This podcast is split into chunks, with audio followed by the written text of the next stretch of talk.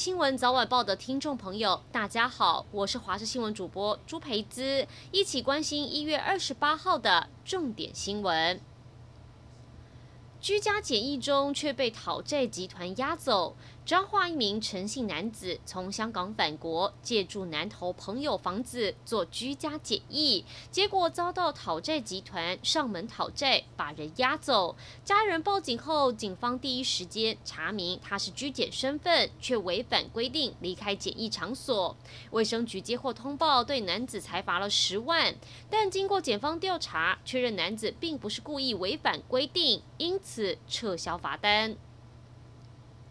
南韩人气团体 TWICE 成员周子瑜经传台湾住家遭窃，聘请的居家清洁员趁着每周上门打扫一次的机会，陆续偷走周子瑜的签名照、精装 CD 专辑等物品，再拿到网拍平台上贩卖，价格最高还飙到一万块，大做无本生意。直到近期，周子瑜家人发现物品短少，才发现是引贼入室。台北电玩展是全球唯一一个还在进行的大型展览，而为了防疫，主办单位神经绷得很紧，不止在展场外拉起防疫排队专区，限制入场人数，另外也严格落实十连制。而因为疫情影响，参展的厂商大减。原本可以容纳九百个摊位的空间，现在只规划五百个。而主机游戏厂商大部分都没有参展，但民众还是为了游戏周边跟小礼物大排长龙。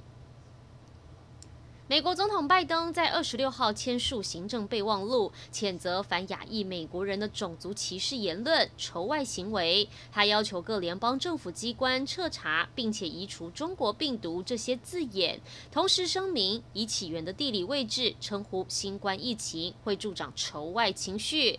拜登忧虑其来有自，因为自从疫情爆发后，美国时任总统川普带头喊出“中国病毒”、“功夫流感”来称呼新冠病毒。时任国务卿庞培欧也曾说出武汉肺炎，这助长美国的排华歧视。